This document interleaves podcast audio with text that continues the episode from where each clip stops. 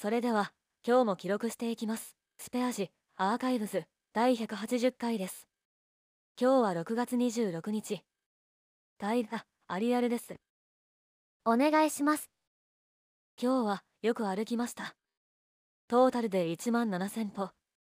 でも、京都府立医科大学らの研究によると、座っている時間が長ければ、長いほど死亡率が増加するが、余暇の身体活動量を増やしても、在時間の長さと死亡率の関連を完全に抑制することはできない、らしいよ。話は聞かせてもらった。